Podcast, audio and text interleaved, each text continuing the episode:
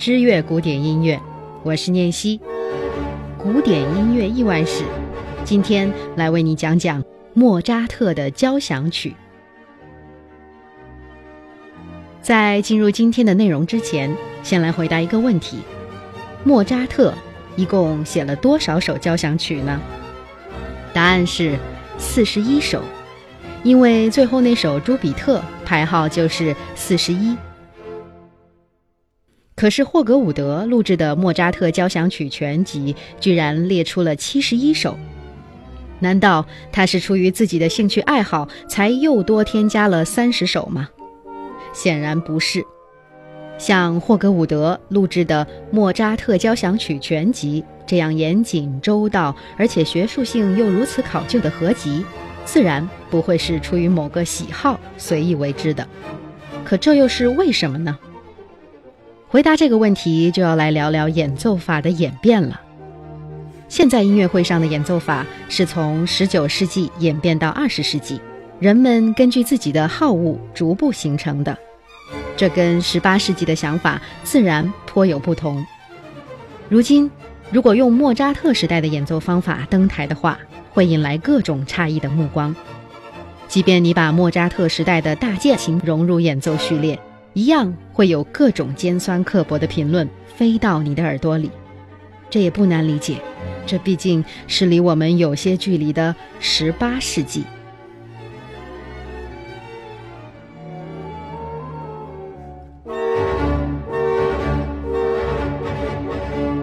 说起莫扎特的交响曲，我们不妨来说说“交响曲”这个词。交响曲英文单词是 symphony。这其实是个新词，词源是从以前的想法中衍生出来的。Symphony 这个词最早来自16世纪加布里埃利所写的圣乐交响曲，这是穿插在教会弥撒曲中的纯乐器音乐。亨德尔的神剧《弥赛亚》中夹杂了一段很短的 Pastoral Symphony，所以。交响曲就是夹杂在清唱剧中的器乐音乐。用当时的话来讲，所谓交响曲，就是包括了全部从歌剧序曲到种类繁杂的管弦乐曲的总和。现在人们对这个词的理解，自然和莫扎特音乐诞生时的理解出入很大。依照现在人的观点，你一定对下面这段描述百般信服。第三十五号 D 大调哈佛纳 K 三八五是莫扎特旅居维也纳后初次创作的交响曲。原本它是一首小夜曲，但 D 大调这个华丽的调式具有明显的力度，于是作曲家便将内容扩充成了这样一首交响曲。仅此一点，你就能对莫扎特的音乐创作才华可见一斑。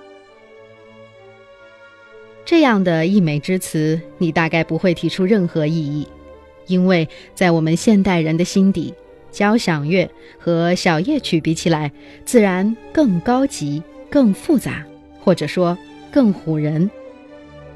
但在莫扎特的时代，十八世纪的人的心里可完全没有这样的想法，他们心中小夜曲更加高级。为什么这么说呢？莫扎特的时代，音乐的中心是声乐，是首席女伶的艺术，全部器乐演奏都在模仿人声来歌唱，所以你不能简简单单的用自己理解的交响曲来去生搬硬套给十八世纪的时候的 symphony，这样我们就能理解霍格伍德的莫扎特交响曲全集为何如此庞大了。他把那些我们本能排除在交响曲之外的歌剧序曲、小夜曲都囊括其中了。如果不做以上的解释，你是否会想这是在滥竽充数呢？事实却恰恰相反。以莫扎特时代的音乐理念来看，这样的做法才是正确的。这个观点，我们能从莫扎特的亲笔信中得到佐证。一八七二年七月二十日、七月二十七日两封他给自己父亲的亲笔信中是这样说的：“遵从您的要求，我开始新的交响曲创作。这次我的交响曲用的是 D 大调，这是您喜欢的调性。这里所讲的交响曲，就是我们现在说的哈佛纳小夜曲。所以在莫扎特父子眼中，小夜曲和交响曲没有任何区别，只要没有特意标注，在他们眼中，所有管弦乐曲都是交响乐。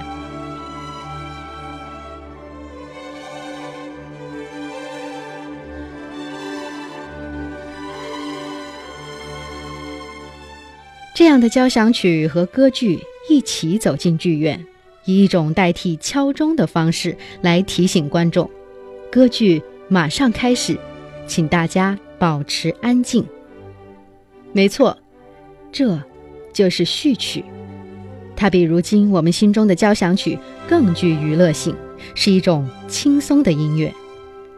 另外一种交响曲形式，就是我们曾经提到过，在音乐会的由来中，在歌剧主角们给贵族们唱堂会期间，服务他们的器乐演奏曲目。至此，你大概应该明白了，十八世纪的交响曲是个凌乱的集合，它大致包括了：一、一般的乐器演奏；二、歌剧序曲；三。音乐会期间补充声音演奏的曲目。到了十九世纪，在最后一类的基础上，随着器乐演奏技巧的发展进步，才逐步演变成了今天你我心中的交响乐。回过头来再看看莫扎特所处的时代，十八世纪中后期到十九世纪初。他短短三十五年的人生旅程中，交响乐的含义在微妙地产生着变化，从比较低端的服务性音乐向高一层次发展了。在他去世的那个年代，人们开始饶有兴致地聆听管弦乐团演奏的纯音乐了。在那之前，管弦乐团就如同当今电影结束之后飞快滚字的最后一行。是非常不被重视的角色罢了。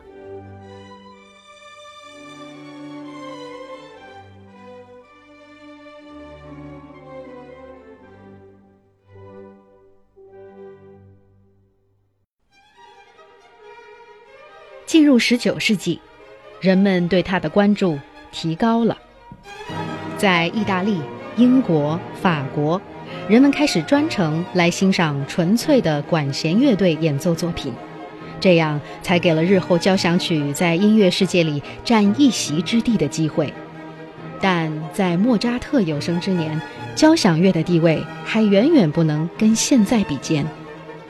看看当时莫扎特的一场音乐会的节目单吧：新哈佛纳交响曲，格朗夫人演唱咏叹调。莫扎特自行演奏钢琴协奏曲，阿当姆贝尔刚演唱咏叹调，小夜曲中的协奏曲，莫扎特自行演奏钢琴协奏曲，泰伯小姐演唱咏叹调，莫扎特的钢琴独奏，格朗夫人演唱新作回旋曲，以及开始演奏的交响曲终曲乐章。这是一七八三年三月二十三日。在维也纳举行的莫扎特音乐会安排，你有注意到和现在的音乐会有什么不同呢？没错，第一首和最后一首，当时是把一首完整的交响曲分开来演的。要知道，那个时候的交响曲地位已经很高了。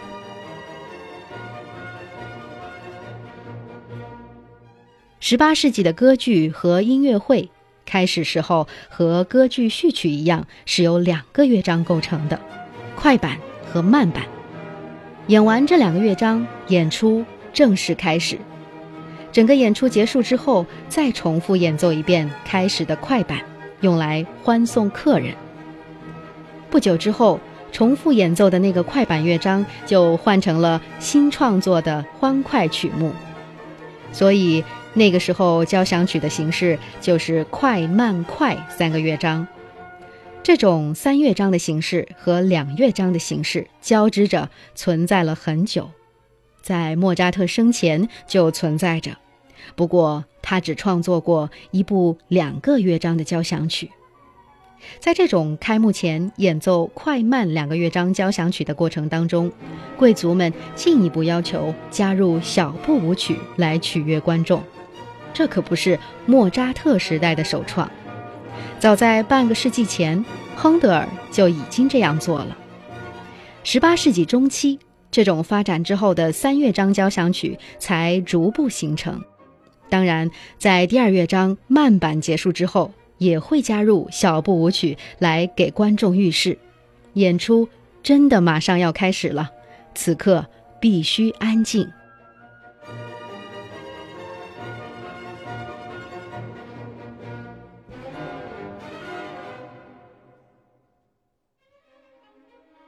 音乐会一结束，管弦乐团就不间断地演奏那段交响曲的最后一个乐章，告诉观众们可以离席了。因此，这最后一个乐章叫做终曲。这不仅仅是交响乐的终曲，同时也表示音乐会结束了。说到这儿，我们先把交响乐搁置一下，返回头看看莫扎特这场音乐会的节目单：声乐和器乐演奏五五分。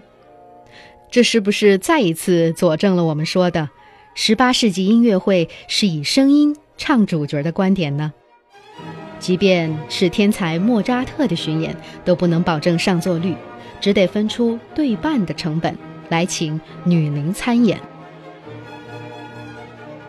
另一方面，以意大利为中心的弦乐演奏发展了近百年，这些演奏家们之所以能博得观众的喝彩。是因为他们完全是用乐器模仿首席女伶的吟唱的，只有这样，他们才能被观众认可。